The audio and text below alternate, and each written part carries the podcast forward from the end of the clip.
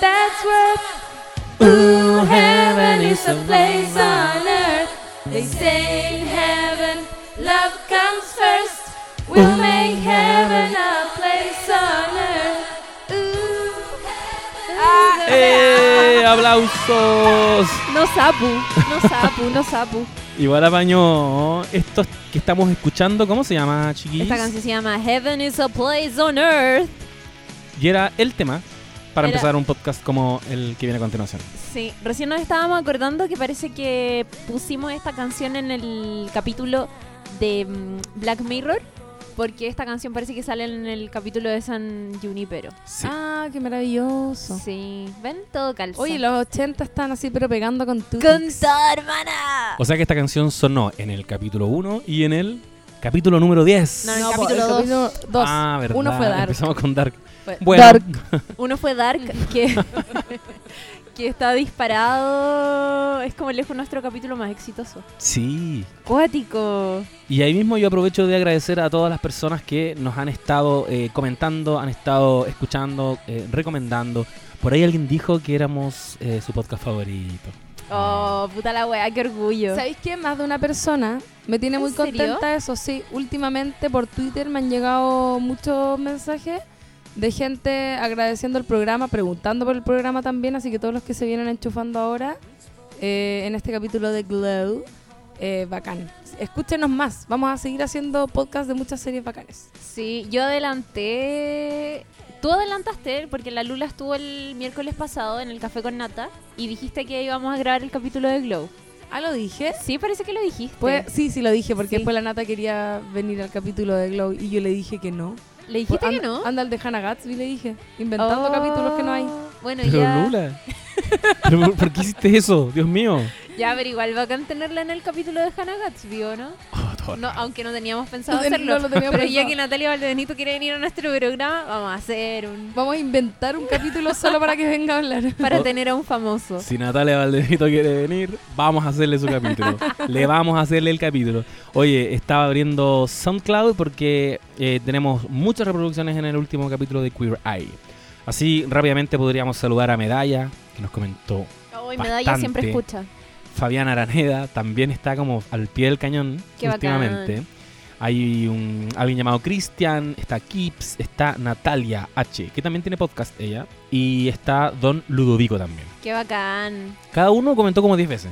Así Bueno, que encuentro la zorra que nos comenten cada vez más. Como que de verdad es una wea que apreciamos paloyo. Eh, por favor, si es que escuchan el podcast, coméntenlo en SoundCloud. Sí. La Lula está haciendo una historia en estos momentos, por eso. y estamos saludando a la cámara de la luna. Yeah. Oye, como habíamos dicho, el capítulo de hoy eh, va a ser sobre Glow, que estrenó su segunda temporada hace algunas semanas y que nos dejó mm, eh, bien contentos. Y yo me quiero casar al tiro con. Yo me voy a tirar a la piscina al tiro. A ver. A mí me encanta Glow, me encanta, me encanta, me encanta. Creo que es como una de mis series favoritas ahora. la vida? Del, no, como de, es de este año. Ya. Como últimos dos años creo que Glow y BoJack Horseman son lejos las series que más me gustan. Hay un espacio en mi corazón para Game of Thrones y para Westworld también, si no me olvido de la ciencia ficción. Pero te juro que a mí Glow me, me, me, me toma en un... tocó muchas teclas. Sí, me toma en un lugar muy personal y hermoso y me encanta. La verdad es que me Vamos a hablar de eso también, porque es tan personal el lugar que toca Glow. Eh, ¿O no? ¿O quizás no? Sí, no sé. Bueno, es que yo creo que es un poco obvio, porque es una serie de mujeres, hecha por mujeres, Ah, que tiene muchos matices, como que obvio que, que uno, no sé, como feminazi valora esas cosas y se interesa naturalmente por relatos como ese. Eh, así que nada, pues vamos a comentar hoy día Glow, que mm, estrenó su segunda temporada, como decíamos, la vimos, todos en la tranquilidad de nuestro hogar. De hecho, antes de partir este podcast, la Lula proyectó acá en una pared y vimos los dos capítulos finales de la primera y la segunda temporada. Sí. ¿O no, Fred? Solo para entrar en, en ambiente y estar así full estilo Glade. Tenerla Sí. fresquita. Y bueno, yo también aprovecho de decir que Glow me gustó mucho. Yo el otro día les comentaba a ustedes, la ubiqué al tiro, así como en mi top 5 de las que he visto este año. Como por ejemplo, y las hemos comentado casi todas. eh, yo creo que Cobra Kai me gustó mucho, Atlanta me gustó mucho. Big Little Lies la vi el año pasado, creo. No Sí. sé. Bueno, pero también la tengo como en un top 5 de series recientes. Y yo creo que Glow está ahí como en el tercer lugar. y de terror también, una serie que recomiendo mucho. También eh, por muchos aspectos, hay como creo que esta serie tiene muchas capas que vamos a estar analizando hoy día. Eh, es interesante porque además la, la creadora de Orange is the New Black, que es la otra serie que tiene un casting eh, casi solo de mujeres, em, es productora de Glow y por lo tanto se agradece obviamente em, estas series que están saliendo que tienen un casting mayoritariamente femenino. Eh, ¿Por qué? No solo porque queramos ver puras mujeres en la serie, sino que porque antes eh, podría, podían haber series así con solo personajes masculinos y pasaba piola y era como la normalidad.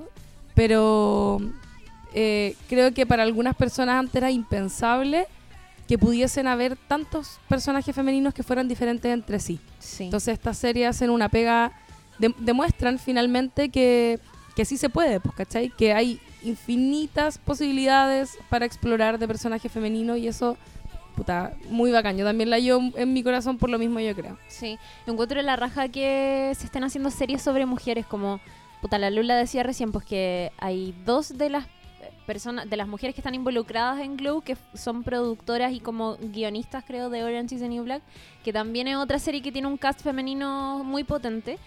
Y puta, creo que en tiempos en que como que llegamos a un punto en que se nos empiezan a repetir todas las historias en el cine o en la serie, la historia de mujeres, que no es una cosa tan habitual como históricamente, puta obvio que traen toda la novedad del mundo, pues y son atractivas por sí mismas. Y además, cuerpos diferentes, porque no es solo puras minas ricas, ¿cachai? Tanto Sí. Orange is the New Black como Glow trabajan eso, con mujeres de distintas edades, de razas diferentes, eh, cuerpos distintos, ¿cachai? Glow, que más encima eh, salen en, en maya. Claro. ¿Cómo se dice eso en, en- en palabra normal? Como leotardos. Leotardos. ¿Eso es? Sí. no sé. Eh, y salen mujeres de todo tipo, ¿cachai? Es bacán esa. va. Sí, Sí, iba a decir eso también, como una serie que podría tender tanto a la cosificación. eh, tiene mucho cuidado en no caer en eso, obviamente porque tiene una sensibilidad femenina muy fuerte desde las creadoras, que son Liz Fihive y Carly Mensch. Aquí aparecen como las creadoras de, de Glow. Es algo que mm, partiría comentando eso que me llamó mucho la atención, que mm, desde las primeras escenas te muestran como mujeres, tanto en contextos que podrían prestarse mucho como para la sexualización, ¿cachai? Como para la cosificación, que est- están en el gimnasio, después están como en el camarín, casi en pelota. Mujeres que son actrices súper atractivas, pero al mismo tiempo eh, como que tiene el cuidado de mostrártelas en otro contexto, súper realista y súper natural, ¿cachai? Como Claro. sentadas, no sé, en el baño, eh, cagando, ¿cachai?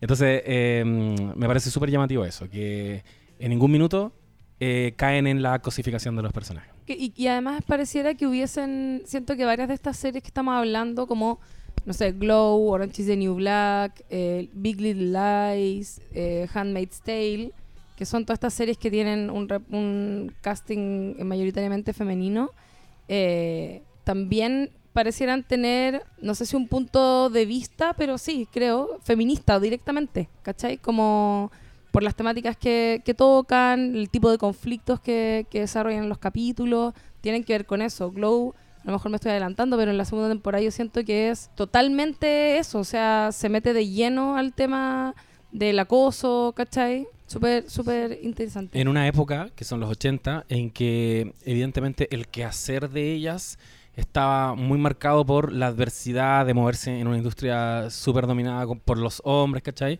Y pese a eso, la serie logra instalar como pequeños discursos eh, feministas, como decís tú. ¿cachai? No desde mujeres diciendo, enunciando necesariamente, sino de cómo las mujeres tenían que eh, defenderse eh, en esa época. Ahí la vinculo un poco con Mad Men, que también me pasa un, me pasa un poco eso. Obviamente Mad Men es una serie sobre mujeres, pese a que el título te habla de eh, hombres de Madison Avenue, de, claro, Madison Avenue. Eh, es una serie sobre cómo las mujeres se movían en un contexto extremadamente machista. Es verdad. Oye, no hemos hecho eso sí nuestra descripción, eso nuestro eh, sinopsis inicial. Como, eh, no sé, ¿quién lo va a hacer en este Yo capítulo? creo que tú... Yo creo que sí, dale, Mm, Chiri. Es que, que siento que me va a salir como el pico. Ya, yo, yo, tuve yo, un yo. problema. El- Ustedes Ya, José Manuel. sí. Porque que la audiencia sepa que estuvimos tomando navegado, entonces no sé qué tan elocuente voy a estar en Y esta la ocasión. Lula está fumando un pito, weón. No, tú Trans- es pucho, es pucho. ¿Es pucho? Sí. Ah, ya. No, ¿Sí? Si no, si no Ah, yo estaría con la ¿Me palía. ¿Es pucho? ¿Me da A you, esta no? altura estaría con la palía. Obvio. Ya. Capítulo bacán. 10, capítulo 10. Ya, entonces, Marihuana y alcohol. música de Sims en modo construcción o comprar. Glow. Glow o Gorgeous Ladies of Wrestling. Es una serie eh, original de Netflix que se estrenó en junio del año pasado, del año 2017, que aborda todo el contexto de creación y, y de cómo posteriormente alcanza el éxito un programa sobre lucha libre femenina que se emitió realmente en los años 80 y cómo todas estas mujeres encuentran como una especie de redención en este espacio. Eh, en ese sentido es un relato coral a ratos porque nos muestra diferentes mujeres muy diversas. Esto es Super Orange is the New Black. Sí, Es eso te iba a decir, Muy es Orange is the New Black. Puta, la misma wea. Y que hay capítulos que se van centrando en diferentes mujeres. Vamos de a poco conociendo el trasfondo, la vida real de estas mujeres que juegan un papel muy distinto en el escenario, que este, en este caso el escenario es el ring. Eh, y eso básicamente es como la- el proceso, primero el tras bambalinas de, de este show de lucha libre y como una trama importante es eso, cómo sacan adelante este proyecto, que también está encabezado por hombres obviamente, son los años 80, y eh, la vida personal de cada una de ellas, que se va cruzando con este éxito que están teniendo o a ratos fracaso también. Me encanta, lo hiciste súper bien. Fantástico. Súper bien. ¿Funcionó? Bravo, bravo por el periodismo, weón. Es que yo creo que es tu papel, ya, ya lo tenéis como súper adjudicado. Sí, Gracias, me, me- mandé un, me mandé un speech. Sí, es verdad. Puta, cacha que mm, eh, es, es muy brígida la weá de, de que Glow sea un, un programa que efectivamente existió en los años 80. Pues yo, de hecho, llegué a ver la serie porque mi pololo es fanático de la lucha libre, ¿cachai? Ya, yo quiero decir que al principio cuando tú hablaste del componente como personal, yo pensé ¿Mm? que te referías a eso, porque yo conozco al Nico. Sí. Y, el, y el Nico es fanático, fanático, no es como nosotros Fanático. nosotros vimos la lucha libre. El, el Nico vive la lucha libre Sí, brígido. Entrena lucha libre, hace lucha libre como en la vida real, es fanático, puta, verdaderamente, muy de corazón. Y yo soy una persona muy ajena a todo eso, pues, o sea, como que todas las cosas que cacho de la WWE las cacho porque las aprendo como un poco de osmosis, porque, puta, lo escucho hablar o me cuenta weas, pero eh, yo, de hecho, caché Glow por eso, porque eh, antes de verlo en la prensa o en Twitter o cualquier weá, él me dijo como, oye, van a hacer una, una serie, Netflix va a hacer una serie original de, mm, de mujeres haciendo lucha libre y es como un programa que existió en la vida real y toda la guay. Y así como, oh, ya, la raja, y como que no le di mayor importancia hasta que caché que actuaba, que iba a actuar Alison Brie Lo y más como grande. que dije, ya, bueno, obvio que hay que verla y fue como, como consenso así general que nosotros la habíamos visto en Community que nos gusta mucho y fue como, bueno, hay que ver esta weá. Y, y ahí caché que para los fanáticos de la lucha libre, Glow, el programa real de los 80, es como una pieza de culto, pues es una wea muy, muy, muy importante, ¿cachai? Y de hecho el, el- el programa original marcó un precedente súper importante como en lo que se terminaron convirtiendo después muchas luchadoras o en el mismo tratamiento que tenían las mujeres en la lucha libre, pues que originalmente puta eran muy sexualizadas como sucede en Glow, por lo que estamos viendo Sí. en la serie. Y cómo con el con la llegada de los 90 o incluso hasta ahora hace muy poco, eso ha ido cambiando, pues como que originalmente las mujeres en la lucha libre eran súper eh, puta sexua- hipersexualizadas todo el tiempo, Claro. pues como que ganaba la que quedaba más en pelota básicamente, ¿cachai? Y, y eso afortunadamente con el tiempo ha ido cambiando, como que la WWE dejó de llamarle hace muy pocos años divas a sus luchadoras, ¿cachai? Ah, mira, Ahora son luchadoras, pero antes no ni siquiera ellos mismos las llamaban así como al Era interior como de la empresa. La musa, una cosa así. Bueno, divas, te juro que les decían así, muy, muy, muy cuático. Y puta, ver la serie con un fanático de la lucha libre, siento que me hizo apreciarla como en otros matices, porque Globo está llena como de easter eggs, como para fanáticos de la lucha libre. po. Ah, excelente. Como hay weas que yo creo que si no las hubiese visto con el Nico al lado, como que jamás en la vida hubiese sabido. Así como puta caleta de, no sé, de los, de los finishers que hacían. O incluso luchadores que salían como en la vida real, ponte tú. Los hermanos de, de Sí. Machu. Sí, los hermanos de Machu. Bueno, uno de ellos es eh, Carlos Colón Jr., que hace como el hermano de Machu Picchu, que efectivamente es como un luchador eh, puertorriqueño muy conocido. Y el entrenador de las actrices para la serie fue Chavo Guerrero Jr., que es sobrino de Armando Guerrero, que fue el entrenador original de las mujeres en el programa de los 80. Ah, ¿Cachai? genial. También los hermanos Guerreros son muy conocidos en, Ah. en la lucha libre, pues como una familia entera de luchadores. Eh, Entonces la serie se hace cargo palpico. que está hablando Palpico. de un objeto de culto igual para mucha gente. Sí. Y tiene ese cuidado, como los guiños necesarios a los ñoños. Yo ahí también creo que, eh, ya dije Mad Men, es que hay varias series que me evocan esta serie. Está ahora, obviamente Orange is the New Black, está Mad Men y la que, de la que hablamos hace dos podcasts atrás, Cobra Kai. Tiene mucho en la estructura, tiene el componente como estética ochentera y también comparte con Glow el hecho de que eh, me genera curiosidad por esta disciplina que no, con la que no tengo ninguna conexión. En el caso de Cobra Kai, como que igual me genera curiosidad por el karate y les compro como la vida en torno al karate y los preceptos del señor Miyagi y de Cobra Kai. Y acá también me pasó que me dieron como ganas de ver lucha libre y entendí también mucho la lucha libre. Rescato mucho, brígido, esa escena en que esta protagonista de Glow, como la estrella de Glow, que es Lady. Liberty Bell. Liberty Bell, ella era como la más reacia a como Sí, involucrarse en este mundillo de lucha libre hasta que la llevan a ver un show de la lucha libre y, y primero está como súper a la defensiva y como que no entiende por qué todo el mundo grita y, y toda esa euforia y de repente le empiezan a contar el trasfondo. Ella es una actriz que venía de las teleseries, como de las soap operas y de repente le empiezan a contar el trasfondo de, lo que está pasando en el ring, de todo lo que está en juego en ese ring que no es solamente los golpes, le dicen, mira, él, eh, no sé, no me acuerdo cómo es la historia, pero ponte tú, ella fue infiel a él y él está eh, vengándose por esto, esto, otro, y de pronto ella remata la historia, porque entiende cómo es la lógica de las teleseries. Y ahí les dice, pues esto es una teleserie. Y ahí se para y se conecta y se pone a gritar y como que se compromete. Es la zorra. Me pasó un poco eso, como que entendí la lucha libre. Hay que entenderla igual Sí, para entregarse a este universo. sí es paloyo eso. Eh, estaba ahí hablando de la escena en que ella como que... Capítulo final de la primera temporada, cuando está como sentada al lado de su esposo. No. Ah, No, ya. Estoy hablando de antes de eso, cuando ella se resistía incluso a tener como su personaje. Esto fue como previo. Un día le dicen, pero tú has ido a ver lucha libre? Y ella dice, no, nunca. Y la llevan a ver lucha libre. Ah, no, sí, po. Y ahí conoce a los, eh, a los a los que a los luchadores de ese show y ellos le explican un poco que eran fanáticos de ella y que se habían visto todas sus teleseries y termina culiando con uno de ellos y después Sí llega me tarde. acuerdo. Pero espérate, el momento en el que ella se empodera, siento yo, y como que le, le da un sentido puta total a la wea, es cuando finalmente entiende lo que fue a ver, Sí. que es en el capítulo donde ella como que está en el público y dice como, yo soy la madre americana y odio Rusia y te voy a enfrentar, y como que se enfrenta a Soya de Destroya. Como que ahí se mete, po. Es la primera vez que actúa. Ah, claro, ahí, aparece Liberty Bell. Sí, po. Ese es el final de la primera temporada. Pero igual, yo, yo me refiero más bien al momento en que ella entiende la lucha libre.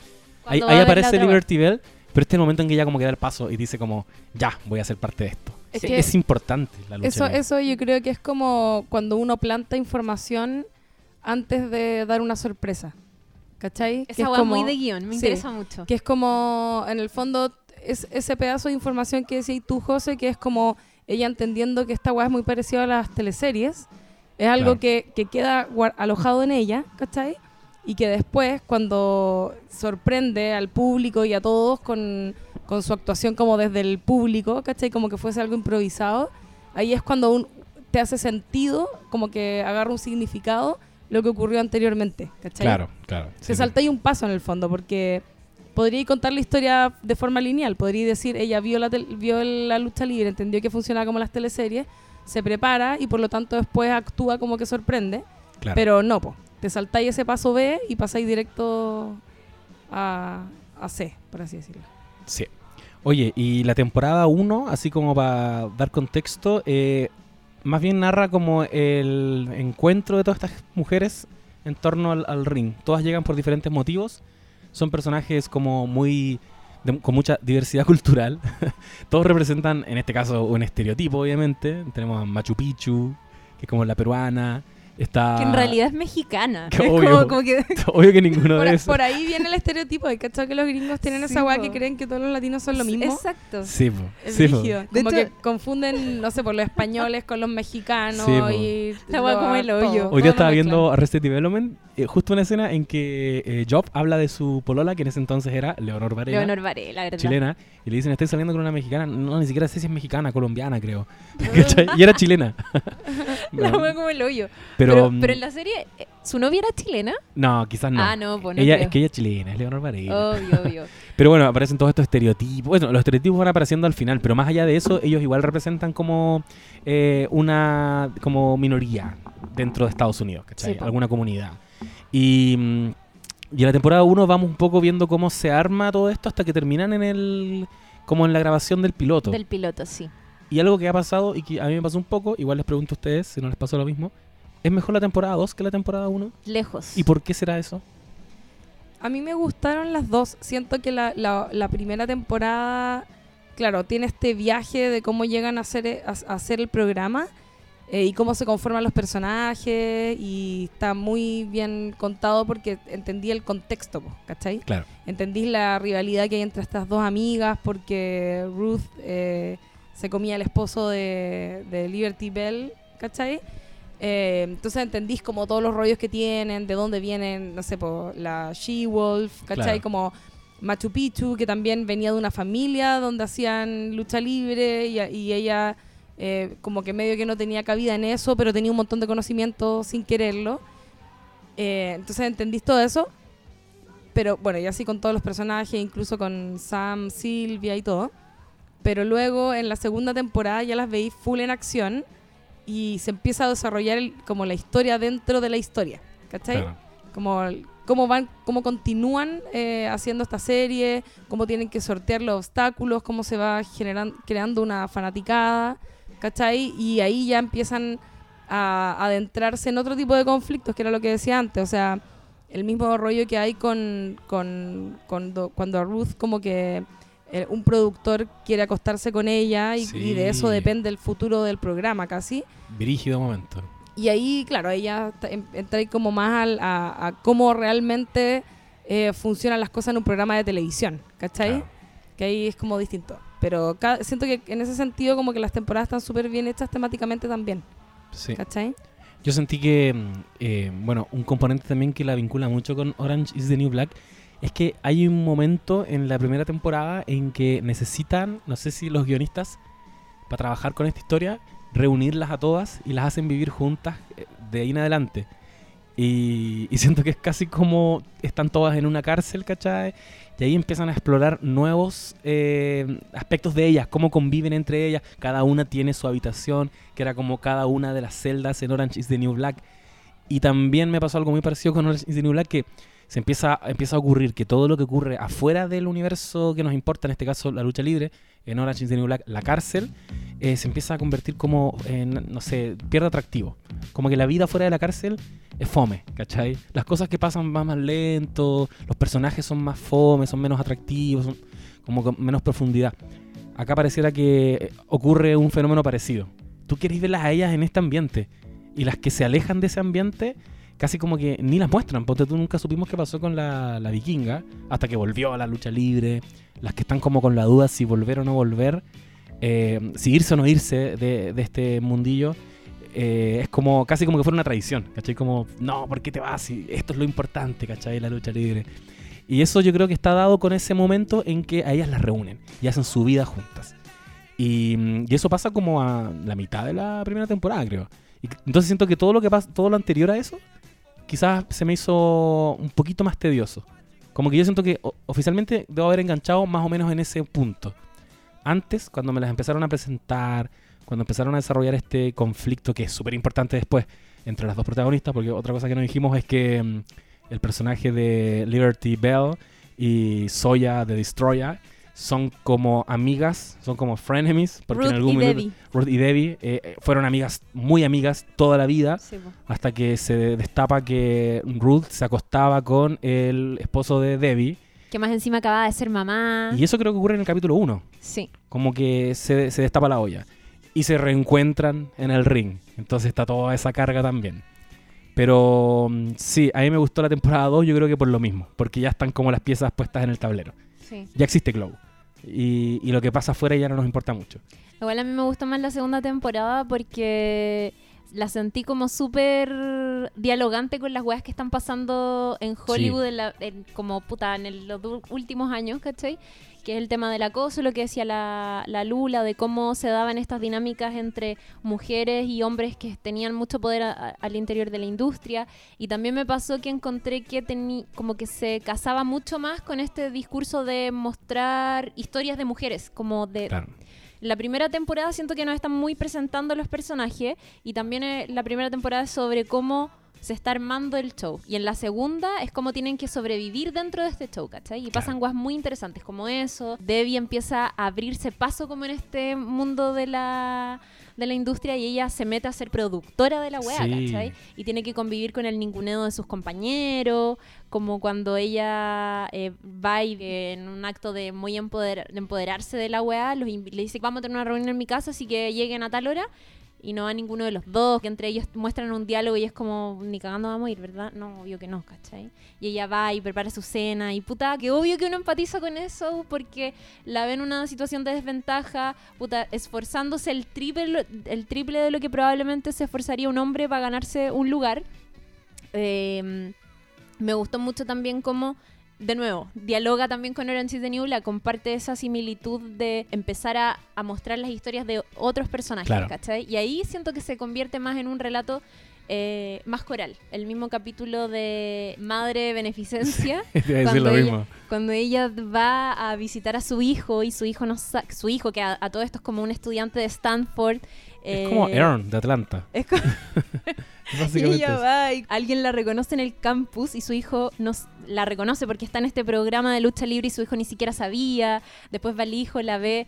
Ese capítulo lo encuentro muy potente. Me gustó también el desarrollo que tiene el personaje de Bash, que es el, el productor de la serie, que lo hablábamos antes de empezar el capítulo, que tuvo un crecimiento puta tan bacán, tan, tan, tan bacán. Eh, y que ahora, de hecho, como que todos lo queremos tanto. Eh, el José hablaba de, de una escena que es muy importante para la serie, que tiene que ver con... Que es que creo que lo digáis tú, porque a ti te emocionó caleta esa wea. Ah, a propósito de Batch. Sí. Sí, que hay al cierre de un capítulo que ni siquiera recuerdo muy bien de qué va ese capítulo, pero eh, retuve mucho la escena, la secuencia final en que él entra en su habitación. Creo que le había estado pidiendo a la mamá como auspicio, Sí. no estoy seguro. Porque es un millonario, Sí, es un hijito de, hijito de mamá. Y entra a la habitación, eh, sigue siendo este batch como pelmazo que todos conocemos, que hasta ese punto me está generando más empatía en la temporada 2 porque están como ya insinuando más abiertamente que quizás es gay. Eh, y en ese momento aparece otra arista y es que él da vuelta a la puerta de su closet y tiene pegados un montón de póster y afiches sobre la lucha libre y hace unos gestos como imitando a sus ídolos. Después se sienta en la, en la cama, saca una cajita, es como un niño. Y, Sí. y abre la cajita y tiene fotos autografiadas. Y ahí te recuerdan, de alguna manera, que él fue el que impulsó todo este proyecto. Y entiendes que es un weón que es muy fanático de la lucha libre de toda la vida. Y uno lo quiere aún más. Y me emocioné mucho y casi lloro. Ese, e- Es ese personaje está muy bien y en la segunda temporada le dan mucho más protagonismo y siento que funciona tan bien, Sí. tan Sí. bien porque además el actor es la, es la zorra. Yo siento que ahí hubo un muy buen casting. Esta, esta serie tiene un muy buen casting, ojo, porque normalmente hay- yo siento que hay series que cuando tienen buenos personajes eh, no es necesario que los actores sean buenos. Sí, ¿Cachai? Estoy pensando en Lost, ponte tú que claro. tenía muy buenos personajes, como que la historia de los personajes estaba súper bien construida, pero los actores, algunos no eran tan buenos. Cobra. Kai, por ejemplo. Cobra. Oh, weón. Pero, Gran ejemplo, gran. pero acá es como... Hay un muy buen casting eh, en cuanto a la calidad de los actores, yo siento, y las actrices, eh, pero además eh, están como hechos así, tal para cual personaje y actor o actriz, ¿cachai? Sí. Y Batch, siento que con él se nota mucho eso. Eh, es adorable, es un personaje adorable. Y, y es interesante también como ver el punto de vista desde el productor, po. ¿Cachai? Porque tenía ahí antes como a, a Sam Silvia, que es el director y es como problemado. Y es un weón medio curado y jalero y como que tiene toda esa weá. Eh, pero también eh, creo que eso es un personaje que ya hemos visto más. como Claro. el director maldito, ¿cachai? Sí, sí, verdad. Pero Bash, que es como un guan que está desde las sombras casi, en el sentido de que, claro, fue el que lo impulsó y medio que se nos había olvidado y es como el que anima, finalmente. eh, también tiene todo ese trasfondo, po, sí, ¿cachai? Es, es bacán, a mí me, me gustó, siento que varios de los momentos felices que viví viendo la segunda temporada tenían que ver con él, ¿cachai? claro. Es que al principio eh, siento que eso que dices tú, como este personaje nuevo o esta lista nueva, es muy de la segunda temporada porque al principio es un arquetipo que uno igual lo ha visto y es como un cabro hijo de papá que eh, tiene un capricho y es ver un show montado de lucha libre y es como ustedes lo que necesiten, yo les pongo la plata. Entonces es como que te justifican de dónde está, está saliendo la plata, ¿cachai? Y que al final están todos ellos súper comprometidos con el proyecto de alguien que en verdad eh, como que un día se le, puede dar la weá y puede dejarlo botado porque quiere meter la- las lucas en otro lado. Pero de repente en ese capítulo te dicen, no, el weón no va a abandonar esto. No es un capricho. Weón está Real obsesionado fanático. con la lucha libre, sí. Sí, no, y además ahora te dan ganas de, de ver su historia, Sí. ¿cachai? Porque además, puta, en la segunda temporada se empieza a desarrollar realmente lo que nos quieren contar de este weón, que es que, eh, puta, es gay, que es una wea que habíamos se insinuado de alguna manera en la primera temporada, que en lo personal tiendo a creer que es básicamente porque al resto de los hombres que hay en la serie, de alguna manera en algún momento se les, se les, se les muestra como en una tensión sexual con alguna de las otras personajes Sí. y a él no. Sí. Y eso es muy raro porque siendo productor de una serie y estando tan empecinado en tener a un grupo de mujeres puta luchando sobre el ring en leotardos como de manera súper hipersexualizada, no logra desarrollar esa tensión sexual con ninguna. Entonces yo creo que en algún momento quizás lo pensé, lo pensé desde ese punto de vista. Y en la segunda temporada ya eso se confirma y creo que una de las escenas que más me weón, me, me- ah, no sé, como que me estrujó el corazón, es cuando se entera que Florian, que era su, su pareja y su mayordomo, se murió y se murió de sida. Oh. Y lo que pasa después es muy, muy interesante y muy fuerte y muy de la época también, que tiene que ver con esa, con esa ignorancia con respecto al SIDA, como él eh, mandando a limpiar toda la casa, y también tú que estás viendo la serie decís como, chucha, este bueno, entonces tiene SIDA, y, y pareciera que de un momento a otro empieza a bajar de peso. En el capítulo final de la, de la segunda temporada, cuando se casa con Británica, eh, está mucho más flaco y como pálido. Sugieren esa posibilidad. Y sugieren también que el weón está negado a aceptar que es Sí. gay. Puta, weón, encontré muy interesante esa wey, solo quiero saber lo que pasa con él. Oye, justo estábamos viendo, porque nosotros en este momento tenemos proyectado en el proyector de Lula eh, la serie, sin audio, y están presentando a, a Batch, y Batch acaba de decir que mm, a él no le gusta ganar dinero. Él se define como un patrocinador de las artes. ¿Cachai? po. Es súper lejano de lo que el weón verdaderamente era. Y, y yo considero la lucha libre un arte más. Y, y se llama Sebastian Bach. Acabo de entender. El weón se llama Sebastian y el weón dice, dígame Bach. ¿Cachai? El weón bacán. Oye, Sí. también estaba cachando que sale eh, Madre Benefactora, que no me acuerdo cómo se dice en inglés. Welfare Queen. Ah, ya, perfecto. Eh, que es Kia Stevens, que es la única del cast que es luchadora en la vida real. Mentira. Te lo juro por Dios santo. Oh, Dios. Manso es dato. luchadora en la vida real. Qué y genial. Eh, puta, ha sido parte como de otras empresas de, mm, de lucha libre, pero también ha sido parte de la WWE, que es la weá más importante. Eh, y de hecho su personaje se llama Karma y también se conoce como Awesome Kong. Y salió hace, weón, el otro día estaba viendo en YouTube una, una última aparición que tuvo en un, en un capítulo de la WWE. Como que entraba al ring y, y se encontraba con Alexa Bliss, que es como una luchadora muy yo creo que el- como la más importante actualmente, y salía ella y weón se ve muy distinta, muy, muy, muy, muy distinta, es palpico. Y puta, como que después de ver eso, reviví otras escenas donde ella lucha y efectivamente es que la miráis de otra manera, pues como weón es demasiado luchadora. Qué Es maestra. wea. Me gustó también, ¿sabéis que, ¿sabéis que me gustó Caleta la segunda temporada también? Que tiene mucha lucha libre real y se nota demasiado el, el progreso puta, de las actrices y también se justifica porque en la primera temporada recién estaban empezando a luchar. Eh, entonces había menos lucha libre y se notaban mucho más torpes. En la segunda temporada encontré que las luchas tuvieron la zorra. Sí, Sí. es verdad eso. Weón, pero así, onda Liberty Bell alcanzan un nivel ya. Sí. O sea, weón. el capítulo Es que estábamos viendo, el de la boda y todo Sí. eso, o sea, se mandan.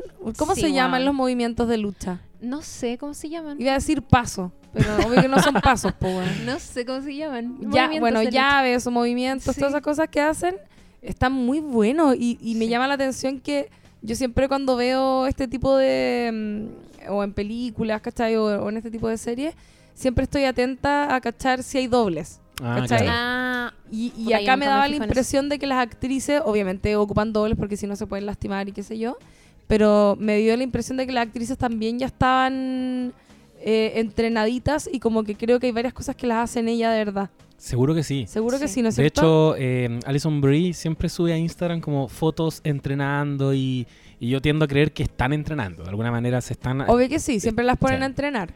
Solo porque tienen, tienen que demostrarse hábiles al momento de actuar. Claro. Y después tienen la situación, yo creo, con los dobles y todo. Pero acá hay varias que son secas. O sea, la misma que hace, que antes era Junk Chain y que ahora es Black Magic. La, Ah, verdad. la, Weón, la que es sequísima. está casada con el... con como- el... ¿cómo se llama? Con el referee. Con con el el referee. Eh, ella hace un montón de movimientos ella y se nota que es ella. po. Y Sí. ella es brígida. Es como... Me encanta porque su personaje, que es como doble de acción, de hecho, es como power físicamente. Se le nota que ahí tiene una potencia esa mujer. Es brígida. Sí, es Y eso, fuerte. ese, mm, como esa mejora en la técnica de la lucha libre que decía tú, Chiri, está justificado acá cuando eh, los hermanos de Machu Picchu las empiezan a entrenar heavy a, Sí. a Liberty Bell y después Machu Picchu las empieza a entrenar a todas. Como que yo siento que ahí la serie en algún minuto de haber- los creadores, las creadoras tienen que haber dicho como mostremos igual buena lucha libre y cambia caleta, como que se nota que eh, mejoran y eso ya se ve coronado con ese capítulo que es Bear Globe. Un Claro, capítulo sí. entero que lo dedicaron a que el espectador es un capítulo que no avanza nada en la historia, No, a excepción del final en que los papás, ¿cómo se llama la que es hija de Sam? Ah, Justin. Justin. Los papás de Justin están viendo ese show y descubren que su hija está metida en un show de lucha libre. Pero más allá de eso, eh, no avanzan tramas. Solo no, es como que una pausa y nos muestran cómo sería ver eh, un capítulo real de Glow en los años 80. ¿Les gustó ese capítulo? A mí me gustó, sí. A mí me gustó muchísimo. Como que vería el programa, de hecho. A mí me gustó, pero lo que comentaba antes es que eh, como ya hacia la mitad del capítulo me quedó claro lo que estaban haciendo, como que bacán, vamos a ver un show, pero se me hizo un poco largo. Como que bacán, pero yo no habría sido tan fanático de un programa como de Glow en los 80, creo.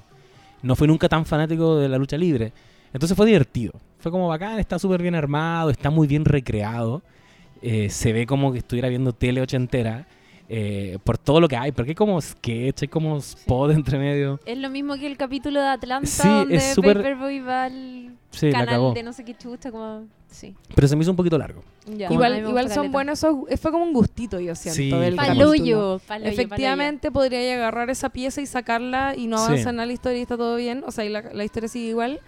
Pero son esos gustitos y que, no sé, yo que era muy fanática como de la serie HBO y todo eso, que HBO tenía esas libertades, ¿cachai? En Los Soprano, por Ah. ejemplo, hay capítulos enteros que son un sueño de Tony, Claro. ¿cachai? Y esa weá es como, claro, si vaya donde un weón así paco de la serie y de la estructura y todo, es como, bueno, si ese capítulo no sirve, entonces se Claro. saca, o si esa escena no avanza, se saca, ¿cachai? Sí. Pero, pero no, yo siento que si tenéis la oportunidad de entrar a explorar más, porque tenéis el tiempo para hacerlo de alguna forma, los capítulos de Globo además duran media hora, eh, puta, obvio que podí... ¿Duran Sí. media hora o lo inventé recién? Dura media hora. Dura Ah, media- 35, 40 Ya. máximo. Entonces como que siento que si podías hacerlo, ¿por qué no? ¿Cachai? Sí. O sea, tenía todo el público atento igual viendo tu serie, tranquilo. No, sí, es- es- tiene que pasar, estaba bien. Además que está antecedido de dos capítulos magistrales, que uno, que avanzan mucho en la trama, como en contraposición. Eh, Uno termina cuando Liberty Bell eh, fractura a Soya. Sí. y el capítulo siguiente están en el hospital durante todo el capítulo y están como, es el momento que tocan fondo porque los- les corrieron el programa como a las 2 de la madrugada, eh, no sabemos si Soya va a poder seguir, está todo mal, tienen todo en contra y al final, al final, eh, como que se animan, se ponen en la buena las dos amigas que estaban peleadas y Sam le dice a, a Ruth, eh, si tú lo vayas, vas a inventar algo muy bueno, eres muy creativa. Así que vamos, démosle. Vamos a encontrar Sí. una forma de que pelees. Cortan y van caminando, saliendo del hospital con una música súper épica. Me. Termina el capítulo y el capítulo siguiente es en el fondo ver cómo lo resolvieron. Eso, eso ¿Cachai? decir, eso te iba a Eh, decir. a ver, ¿qué, qué hicieron? Que siento pa' que, que esto siguiera. sí, pues en términos como de la historia, encuentro que esa weá igual es necesaria porque uno igual podría haberse preguntado como, ah, ya, pero si soy es tan importante, entonces ¿cómo Sí. van a resolver que esté fracturada en el programa? Como Sí. que igual te sirve para Oye, y hay altísimo humor igual en ese capítulo. Encuentro que es chistoso. Las es los chistes son buenos. Como que tienen eh, tienen como eh, habilidad en comedia. la- Igual algo que me pasó a mí no, no me gustó mucho, o sea, yo entiendo la intención, pero el capítulo cuando, cuando Ruth está en el hospital y cada, y toda la- cada una de las chicas la ayuda con Sí, algo y le sí. hace el show. También me pasa eso, que es como entiendo lo que me están tratando de decir, ¿por qué no hacen un clip rápido y me sacan de ver esta situación que ya me da lo mismo? Eh, y siento que yo siento que la segunda temporada tiene un poco de eso igual, que siento que es como es súper explícita en mostrar algunas cosas, ¿cachai? Sí. Como por ejemplo en ese capítulo que te está mostrando la sororidad, no sé, ¿cachai? Como Claro. son un apoyo estas chicas y son una familia. Eh, y también ponte tú en el caso de, del acoso sexual que vive Ruth también a- a, eh, de parte de uno de los productores. También.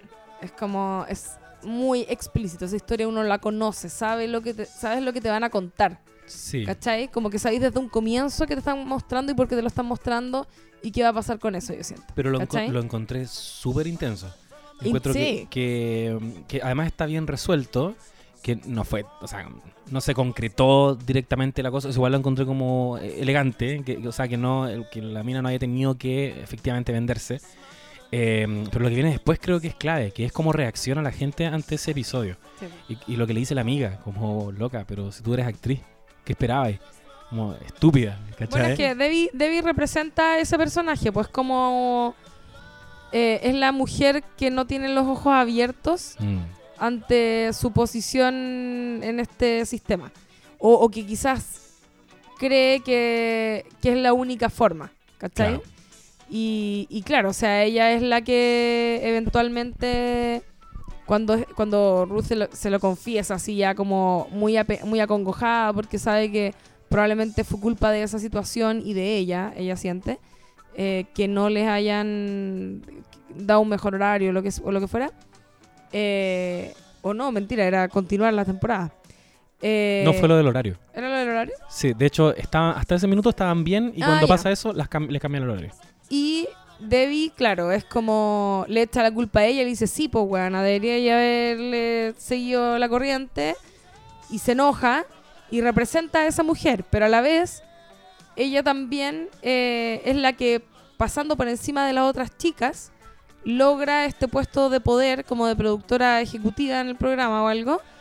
eh, y también se la pasan por la raja. Claro. ¿Cachai? Entonces, esos son los momentos en que uno dice, ya, esta weá da lo mismo, si eres cuica, eres pobre, eres bonita, fea, da lo mismo, al final son todas mujeres y se las van a pasar por la raja igual. ¿Cachai? Bueno, ese episodio de acoso sucedió realmente. No, en serio. Sí, sucedió bueno, no me realmente extraña tampoco. En el programa. en el programa con eh, Rusa, que era Oh. como la verdadera soya de Destroya. Solo que no sucedió con alguien del canal. Sucedió con quien sería como Sam Silvia. Que, que se llama. Que, puta, el, el director de este programa se, se llamaba Matt Simber. Y mm, no me acuerdo si fue Vice o Vulture, que, que fue donde las luchadoras a hablar con ellas, puta, sobre acoso sexual, sobre cosas que se muestran en la serie y que ellos querían saber si eran verdad o no. Y uno de esos temas era como acoso sexual al interior del programa.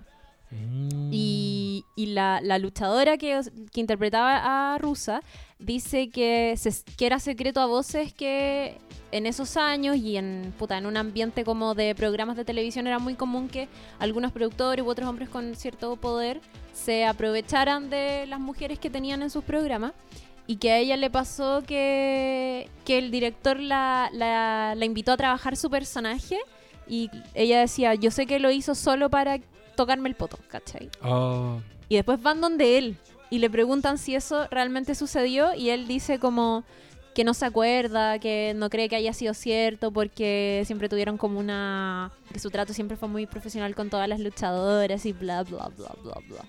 Mira, o sea Típico. que hay más Sí. puntos de conexión con, con la historia real de lo que yo pensaba. Porque Sí. yo, yo imaginaba que era como la idea nomás y que estaban contando una historia No, totalmente no, nueva. no. Yo vi un documental de Glow que se trata. Es viejo, no, no es de ahora, no tiene nada que ver con la serie. Eh, y habla del programa y de las luchadoras y todo. Y varios de los personajes, como Soya, era esa rusa que no me acuerdo el nombre que tenía, era rusa nomás. Rusa, sí. Había. Estaba la que era Liberty Bell, que se llamaba como Americana. Eh, había una Machu Picchu, que era Ah. Mount Fiji. Sí, Eh, verdad. y- Mount y, Fiji. esa era la historia más triste porque la loca efectivamente era una guana gigante, era muy alta, Sí. muy gorda y de, no solo ella, varias otras terminaron con problemas onda en silla de ruedas después del programa. ¿Cachai? Onda, los años de lucha les pasaron la cuenta y habían un par que, no sé, había una que estaba en silla de ruedas, que no me acuerdo cuál era, y, y Mount Fiji también terminó postrada así heavy metal, en, en cama, ni siquiera en, en silla de ruedas. Eh, y también ella decía que estaba enamorada del, del creo que era el director o algo, no Ah, sé si mira. era el que hacía como la versión de Bash en la vida real. Porque la Eh, serie sugiere que a Machu Picchu le gusta Sí, eh, pero, pero era, era platónico. Ella como que le dice, después hacen como un encuentro y le dice que lo ama y todo, pero hay como una amistad bonita entre ellas y todo. Claro. Eh, oye, pero súper súper interesante en todo caso el tema del, del documental porque veis cómo realmente se manejaban todas estas cabras, todas estas mujeres de todo tipo, porque era igual, ¿cachai? Habían un par que eran las buenas minas, Mm.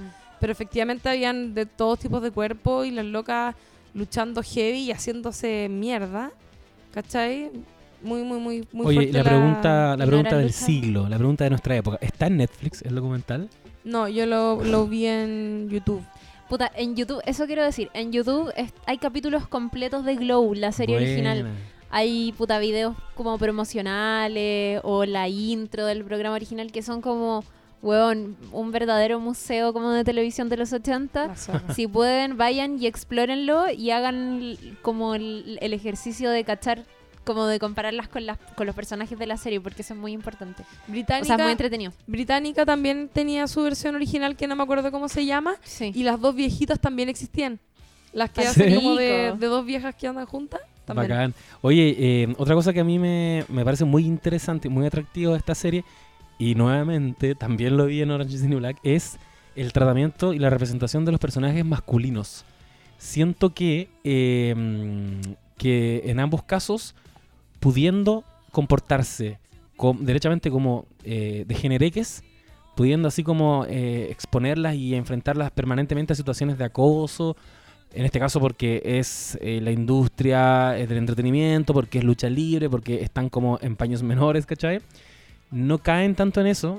Todos los hombres que la rodean más bien son unos pelmazos, son como son como medios tontos, son torpes, obviamente son machistas, pero no están enfrentándose siempre a situaciones así, más allá del caso eh, muy estilo Harvey Weinstein que muestra en un capítulo. En una Black me pasó lo mismo, como que las tratan mal, ¿cachai? Como que las ningunean, las mansplainean, pero no siento que ellas están tan expuestas, como que... Es que yo creo que es un poco intencional porque sabéis que el tema en Orange is the New Black sí lo exploran más. Y yo creo que tiene que ver con, con que esa, esa serie trata un poco más de eso. Pero en Glow, si te caes pegado en el tema del acoso, podría ser una serie entera de esa Claro. pura wea. Entonces yo siento que como que intencionalmente sacaron esos elementos, el hecho de que Bash fuera gay, Sí. el hecho de que Sam Silvia un guan arisco, ¿cachai? Sí. Entonces como que te, te sales un poco de eso y siento que también es porque la serie tiene la intención de mostrarte las experiencias de estas mujeres eh, dentro de un círculo eh, de energía femenina. ¿Cachai? Sí. Ponte tú eh, lo que decía antes del, del personaje Machu Picchu en, en la versión original Mount Fiji. No era la hermana de alguien que hacía lucha libre. Efectivamente los había entrenado, las había entrenado un luchador de lucha libre. Pero yo siento que en la serie tratan de, le inventan como que es la hermana chica de estos otros luchadores famosos para también traspasar eso a un personaje femenino. Claro. En vez de que fuera un entrenador todo el rato, traspasan ese conocimiento a Machu Picchu y es ella la que finalmente tiene ese rol. Buena, Y esa, toda la razón. y esa sí. historia también es muy bacán porque pasa mucho que hay muchas mujeres que son hijas únicas en una familia de puta puros hombres dedicados a la lucha libre. Hay papás que son luchadores muy conocidos que tienen hijos y sus hijos heredan toda esa weá y entran a la misma empresa y luchan también. Y muchas veces las hijas tienen que como chucha, ¿qué hago? ¿Sigo con la tradición de la familia o no? Y puta, ahora sucede mucho que, que las mujeres efectivamente entran a la industria de la lucha libre y se desarrollan como, weón, grandes luchadoras. No, puta, me, me sería súper apresurado e irresponsable en mencionar algunas luchadoras que sospecho que eh, tienen papás que son, que son luchadores muy conocidos. Pero esa weá pasa, onda, todo el tiempo. Quería comentar una weá que eh, cae de cajón a propósito de que es una serie sobre mujeres, que es- y en tiempos como hoy día, que uno pre- se preguntaría si es una serie feminista, yo creo que diríamos puta de cajón que sí. Hay una cosa que sí me gusta mucho y que me pasa exactamente lo mismo que me pasó en Orange, en Orange is the New Black, que es que eh, me gusta mucho que la protagonista, que, que, que, o sea, sí, la protagonista como la heroína más bien, Claro. eh, la heroína más grande al menos, que es Ruth Wilder, Soya de Destroya. em, es, es un personaje muy... no es panfletario para nada. Y Sí. esa agua es muy la zorra porque podríamos pensar que quizás una heroína tiene que ser súper feminista y como, como muy discursiva en su, en su papel y ella no es así, po. Y es- e- esa weá también es muy representativa de la época, como que en los 80 eh, quizás no era tan común como hoy día declararse feminista. Obviamente que las habían, y, y- pero no era un no- quizás no era un movimiento tan consolidado como hoy día, no sé. Pero me gusta mucho eso, que no, que no sea un personaje panfletario que, que no sé, pues que la hayamos visto en el set como diciendo como, oye, pero esto es muy estereotipado, ¿cachai? Oye, pero hay un panel de hombres acá Como que, dirigiendo. Claro, ella convive con eso y Sí. lo acepta, pero a pesar de eso, puta trata de modificarlo desde su posición como casi como un, aspiraciones supernaturales. Que es que en, el- en la primera temporada ya igual la vemos un poco haciéndose cargo de todos los cagazos que se manda Sam Silvia. Y en la segunda temporada la terminamos viendo en el Switch, casi dirigiendo la sí, wea. verdad. Que esa weá es muy bacán porque es una cosa que a ella como actriz le inquietaba desde el primer momento y nos dan a entender eso. Y, y- y lo primero que vemos en la segunda temporada es que ella dirige Sí, sin que le den la instrucción, sino que lo dirige porque ella ve que la weá no está avanzando y que alguien tiene que hacerse cargo y dice ya, puta bueno, será. Y arma la, mm, el opening de la serie. Y al final de la segunda temporada termina dirigiendo esa weá. Me gusta que no sea panfletario, me gusta esa weá puta caleta, porque efectivamente en el programa observamos puta mucho estereotipo, mucho mucha weá, como un grupo de mujeres peleándose por un ramo de flores. Sí, po. La weá ofensiva, como ¿cachai? que el show cae permanentemente en ese tipo Loco. de estereotipos. Es, denigr- Es es denigrar claro. todo el rato. Es un show súper machista que probablemente hoy día sería ampliamente criticado. Sí. Pero en la época no lo era. Y, y las, las heroínas de esta historia, puta, no se enfrentan panfletariamente a esa situación. Claro. Lo bacán de esta weá es que son sus historias personales, sus historias de soledad, de mucho abandono también. Esas weas la encuentro... Son mujeres me gustan mucho. que son mujeres que la están haciendo en un contexto en el que es muy difícil hacerla, como que la hicieron igual, ¿cachai? Están, y que ni siquiera tienen el razonamiento de somos minoría, nos están cagando Pero, porque somos pero mujeres. No, igual, igual viven con esa contradicción, como Sí. que la mayoría querían estar Claro. ahí, sino que porque no tenían muchas Sí, opciones. y por ejemplo, siempre está en el caso de, de Beirut o, o de Welfare Queen, que ahí es mucho más explícito, que es como, chucha, estoy, estoy representando un estereotipo negativo que se dice de la gente como yo. Sí. ¿Cachai? O sea, en el caso de, de Beirut, porque es árabe, eh, es terrorista, ¿cachai? Mm. Sí. Y la buena trata de cambiar de personaje. Y ella lo vive- dice hartas veces. Sí, po, y vive con esa contradicción todo el rato. Y Welfare Queen igual. O sea, es como el símil. eh, sería como que acá fuera, no sé, po, un mapuche curado y flojo. Como un. Sí, ¿Me po. cachai? Como un. un em, un prejuicio que no tiene realmente como un asiero real, ¿cachai? Mm. pero pero que se dice claro porque como como existe un eh, cómo se llama un, eh, un como un sistema de beneficios sociales Claro. ¿cachai? Eh, lo toman lo toman como un estereotipo y de eso hacen un o sea perdón lo toman como un como un personaje lo transforman en un personaje y, y- y encuentro bacán que hagan que los personajes tengan que lidiar con eso que Welfare Queen le meten el personaje del hijo para que tenga que lidiar con eso Es no con las minas con las que está ahí, sino que ella con ella misma y con su familia, con el hijo que es como, se supone que es un cabro súper mateo, educado, que, que obviamente no representa nada de eso, no es real. Sí. Y su mamá está actuando esta weá, ¿por qué? ¿Cachai? Como... Pero eso Sí, yo lo encuentro maravilloso, que se mueve como en los matices, se mueve en las zonas grises. No hay como absolutos acá, como tú dices, ellas están lidiando con eso. No lo tienen tan resuelto. Le, hace ruido, a ella le complica que su hijo la vea representar a ese personaje y lo representa igual. Y entiende que ese es el rol que tiene que cumplir en ese contexto. Y el hijo, que claro, podría tener una parada como eh, súper eh, paternalista y un poco condescendiente con ella, al final termina entendiéndola y es como la mamá, pucha, eh, viviendo el sueño, ¿cachai? Como eh, realizándose igual. Y, y tiene, y tiene un- una reacción muy, muy buena. Eh, Me gusta cómo el hijo se enfrenta a esta situación al Mm. final. Esa weá de el, el personaje que tiene ella, que es madre beneficencia, eh, es el estereotipo de. A mí me cuesta entenderlo un poco porque también está ligado a una weá muy de época que era en los 80. Creo que Reagan tenía como una política de, de mucho subsidio, ¿cachai? Y esa weá era muy criticada por los blancos, puta, blancos conservadores de Estados Unidos. Es básicamente la premisa que tienen muchos fachos acá también, pues que era como, weón, ¿para qué están entregando tantos subsidios si no fomentan que, que, que los flojos trabajen, ¿cachai? Sí.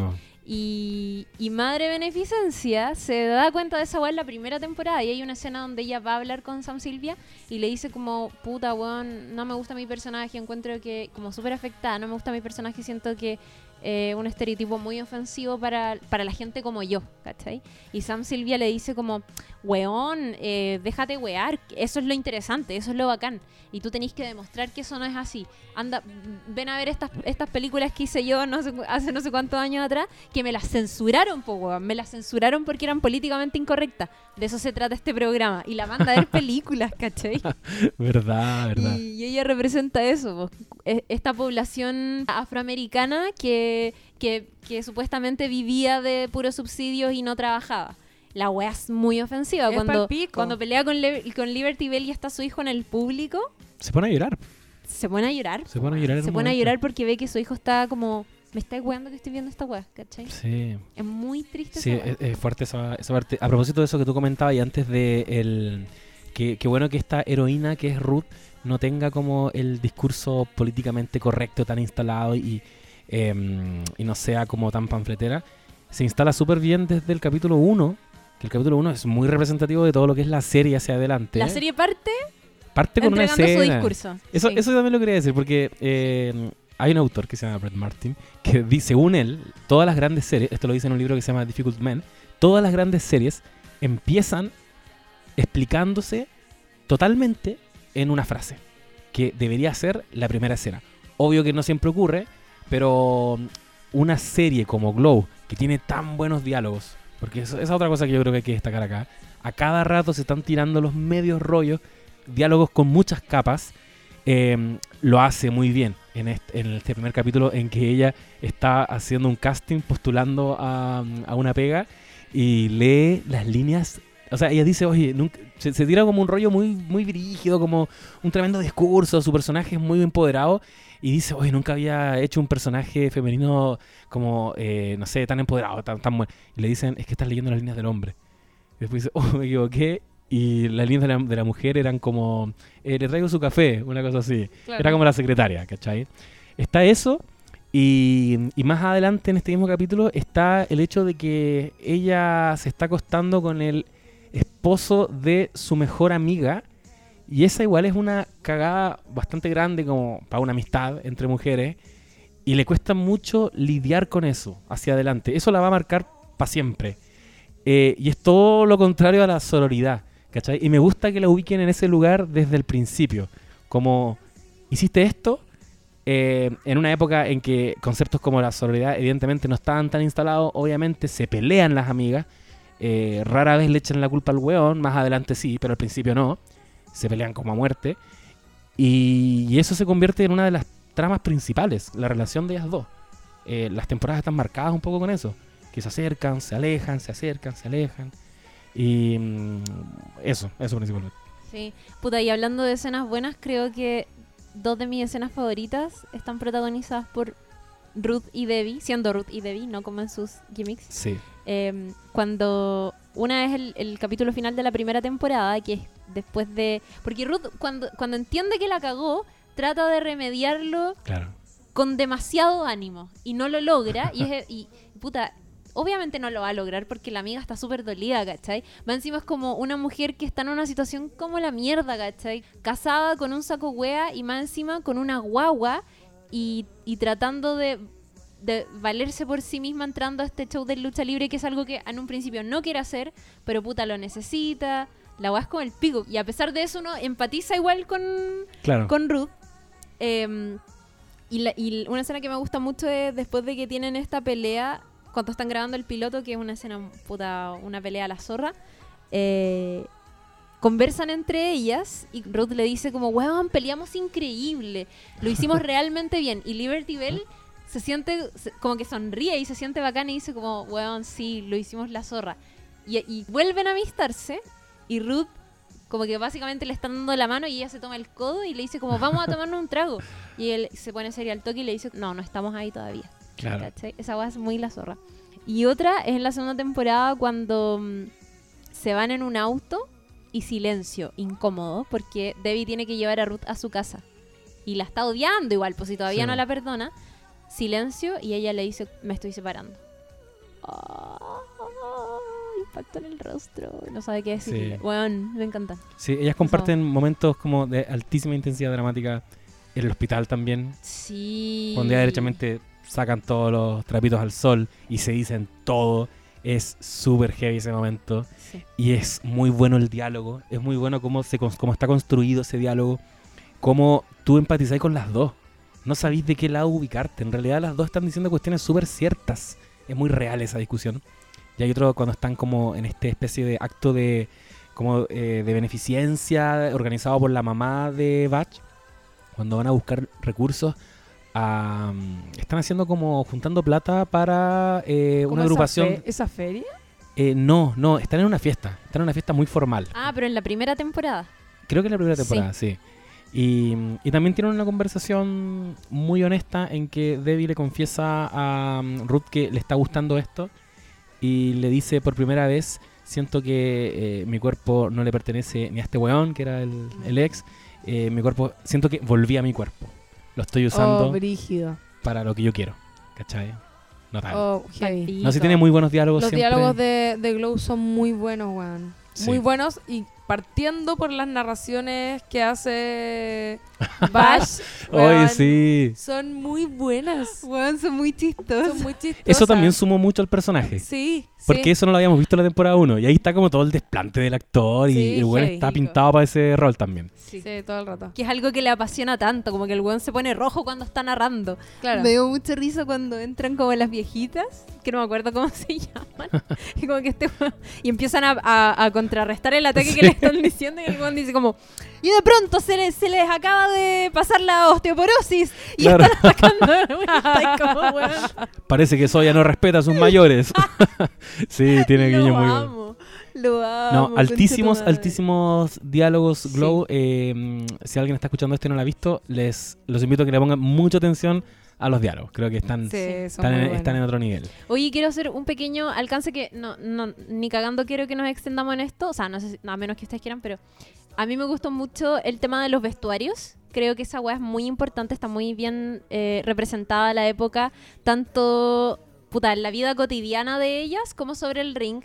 Eh, ahí hay una pega de imitar los trajes originales de, la, de las luchadoras del, del Glow de los años 80. Y puta, esa pega la hizo eh, Beth Morgan, que es hermana de Jane Morgan, Happy Jane. No, Me estoy mira. hueveando. No, weón, te lo juro por Dios santo, su Oye, hermana, qué freak y qué bacán menor. el dato. su hermana menor eh, vive en Estados Unidos y es diseñadora y ella estuvo a cargo de hacer toda la pega como de vestuario de la serie, ¿cachai? Bueno. Una weá que le aplaudieron mucho, Beth Morgan, que hizo una pega Buenísima. la zorra. Weón, hizo una pega a la zorra. ¿Y la no tiene alguna zorra. nominación o algo ahora los Emmy? No sé, weón. Oye, qué buena, No sé, pero debería tenerla, ¿o no? Porque los Genial. trajes son muy la zorra. Buenísimo. Saludos entonces a Happy Jane. Si quiere auspiciarnos, Sí. aquí estamos. Quiero hablar de algo superficial. A ver. ¿Qué? Como que no les pasaba que hay una secuencia de la segunda temporada donde entran los hermanos de Machu Picchu al ring Sí. y ¿Sí? se enfrenta con Debbie y como que le hace un movimiento donde básicamente le pone como el choro en la cara. Eh, Básicamente. Y yo pensé como, oh, weón, esa weá. Como Sí. que... ¿Cómo se habrán sentido? ¿De ellas incómodas o no? Ellos como personajes. Ellas. Las actrices. Ellas. Ellas, poniendo el choro ahí como a no sé quién, Yo un encuentro. desconocido. Ahí retomo lo mismo que Pensaron esas que- cosas como, Sí. "Uy, ¿cómo lo hicieron? Yo, yo todo el rato, como hombre sambo eh, occidental, amerindio, me pasé todo el rato ese rollo, como que está bien resuelto, que eso no sea tema. Mm. ¿Cachai? Como que ya trascendimos eso, eh, veamos cómo luchan. Eh, Sí, es verdad. Y, y ellos también, pues, ¿cachai? Están viviendo su momento de salir en pantalla. Eso es lo que les importa a ellos. No Sí, están es como son profesionales de la weá, no Sí. están pensando, uh, tengo una vagina cerca de mi cara. Oye, a todo esto, eh, yo quería mencionar al personaje nuevo que teníamos en la segunda temporada de Ah, la sí. latina. Oh, weón. Buenísima, weón. Aplausos. Y, y la loca claramente es bailarina o algo, porque baila espectacular. Y yo que me estoy fijando todo el rato si la gente es doble o no, ella baila. Eh, muy buena. Me encanta. Además siento que tiene cara de ochentera. Eh, le dio... Porque al final lo que pasa es que en las tempo- cuando van saliendo temporadas nuevas, se suele integrar nuevos personajes como para que haya una sensación de frescura respecto de algo, que no sean, que no estén estáticos Sí. en el mismo lugar en el que los dejamos, ¿cachai? Eh, Y, se- y sacan algunos también. también. Sí. Y en este caso, esa nueva edición que hubo al grupo, yo encontré que funcionaba muy bien. Y es bonito también que se dé una historia de lesbianismo dentro de las mismas chicas, que era algo que no había, Me no gustó estaba, caleta ¿cachai? esa wea. Sí, sí, Caleta. Fue muy bueno. bien. Sí. Chiquillas, yo creo que estamos en condiciones de ir terminando porque Yo aparentemente ya estamos en la hora. Eh, decir que este fue nuestro capítulo número 10 y estoy muy contento de que hayamos hecho ya 10 capítulos Eh, bastante bien. Están buenos, están buenos los capítulos. Sí. La gente está teniendo, nos está haciendo buenos comentarios, así que eh, estoy muy contento, muy contento. Y eh, también nuevamente mandar saludos a todos los que nos están comentando y nos están escribiendo. Y no tenemos definido cuál va a ser nuestra próxima serie. Sí, ya lo tenemos definido. ¿Está va a ser definido? ¿Lo vamos a sellar acá? Luis Miguel, ¿o no? Sí, Luis Miguel. ¿O no? ¿O no? Chucha, ¿O me tengo que poner las pilas entonces. ¿La sí o no? ¿La sí en dos semanas? Oye, quería decir otra wea que en su puta al principio cuando hablamos de las creadoras, Ya. una de ellas está escribiendo Capitana Marvel. Oh, bueno. Y esa wea la encuentro muy interesante porque ya salió una película de Wonder Woman. Sí. Están integrando muchas más heroínas en, en el universo Marvel, desarrollándolas cada vez más. Eh, y el otro año vamos a tener una película eh, de Marvel sobre una superheroína que es Capitana Marvel y va a estar escrita por una de estas eh, guionistas, que también fue guionista de Orange is the New Black, y eso lo encuentro muy interesante. Así como dato muy X. Excelente, porque igual es como una deuda que tiene Marvel hace rato. Esos personajes, eh, esas heroínas como personajes fuertes están ocurriendo en DC, Mm. pero mm, Marvel no tiene ningún personaje femenino muy interesante, como la Black Widow, Black Widow, que es como la, La bruja femme escarlata. fatal. Sí, ¿Cachai? Siempre son muy secundarios y ahí tienen una muy buena oportunidad. Qué bueno que la van a aprovechar. sí. Y además Bacán. que el papel de Capitana Marvel en lo que siga eh, del universo va a ser muy importante. Así que bueno, hay que puro ver esa wea. Excelente. Yo que soy fanática de películas de superhéroes les digo. Se los digo, se los digo. Ya, entonces, vean Glow, nos escuchamos en dos semanas más. Y sigan mandándonos comentarios. Sí. Eh, Y si, quieren, síganos. si quieren que, que hablemos de series que les gustan, no sé, recomendaciones. eh, Exacto. Siempre estamos recibiendo y estamos Sí. tomando nota, así que vamos a atender a sus sugerencias muy pronto. Hay varias pendientes, cuando tú Handmaid's Tale, es una que deberíamos comentar sí o sí, yo creo. Yo, Eh, yo voto totalmente por hablar de Handmaid's Tale cuando puedan. Ya, te estoy como evadiendo ver Luis Miguel. Es que no he visto nada, pero Handmaid's Tale me la vi entera. Ya la vi, por ejemplo, podríamos grabar. Ya, ahí la dejamos. De hecho, eh, encuesta. ¿Luis Miguel o Handmaid's Tale? Ahí la Puta, yo creo que va a ganar Luis Miguel. Yo lo creo. ¿O no? La están Ah, pidiendo, la están pidiendo. está- estaría bueno eso, hacer encuestas. Podríamos hacer una encuesta. Sí, Ya, que decía el público de No Sabes. ya, nos comentan acá y también en nuestras diferentes redes sociales. Sí, ¿dónde te leemos Lula Almeida y José Manuel Bustamante? Yo ¿Dónde eh, los encontramos? soy Lula la del Barrio en Twitter e Instagram y me pueden escuchar además todos los martes de 12 a 2 en el Aló Solte por New Radio. Excelentemente. ¿Y tú, José A mí me pueden leer eh, en Twitter como mm, Urgente Difundir y en Instagram como Buena Pic. Y también los viernes estoy desde las 18 horas en Hobby FM. en Hobby FM con un programa llamado Winter is Here. Winter is here. Que se dedica a desmenuzar todo el universo Game of Thrones. Hicimos un capítulo con la Chiri. Ah, ¿Verdad? atentos, Hace fanáticos de la. Chiri. Estuvo la Chiri con nosotros. Hablando de pronto podría ir gran Lula. invita. Estupideces, porque ustedes se leyeron los libros y yo quedé No. como... Sí, yo, que, yo no quiero ir a hablar para allá. Mira, yo salvé. están pidiendo, te yo están salvé, pidiendo. pero no fui. No, no sé si fui un real aporte, pero lo pasé muy bien con ustedes. Fuiste un gran aporte. ¿En serio? Gracias. Conver- conversémoslo después, pero no sabía ya que no habías quedado conforme, porque a mí me gustó mucho tu ¿En participación. serio? Ya, qué Sí. bacán. Ya, y bueno, yo soy Chiri Muy Alegre con dos E en Twitter y con una E en Instagram. Tengo dos en Twitter porque hay otra persona llamada Tino que tiene ocupada mi cuenta Chiri Muy Alegre con una E. Qué pena. La he reclamado 80 veces, pero no me la dan. Y em, estoy todos los miércoles en el Caceritas con la Isi Ursúa y la Nori Aldea Pardo comentando series y ocasionalmente eh, con unas apariciones también. Así que estuvo la esto- Lula conversando con Natalia Valdebenito. Escuchen Sí, eso, estuvo weón. bacán. estuvo Escuchen bacán. el podcast del Café con Nata del miércoles 24 parece. 24. Es que lo voy a buscar al tiro porque eh, nuestra amiga Lula Almeida estuvo hablando de los guiones y de mujeres en el cine y de feminismo. El miércoles 25 de julio, podcast de Café con Nata. Estuvo con la Natalia Valdebenito, que quedó súper comprometida para venir. Dijo que le gustaba el podcast. Sí, así que bacán. Por favor, por favor, Natalia, va a estar muy divertido si vienes. Oye, yo quiero desafiar a la Chiri del futuro cuando esté editando esto a Ya. que desde este momento empiece a sonar Heaven is a place on earth mientras nos despedimos de eh, este podcast dedicado a Glow. Adiós. Adiós. Adiós, amigos.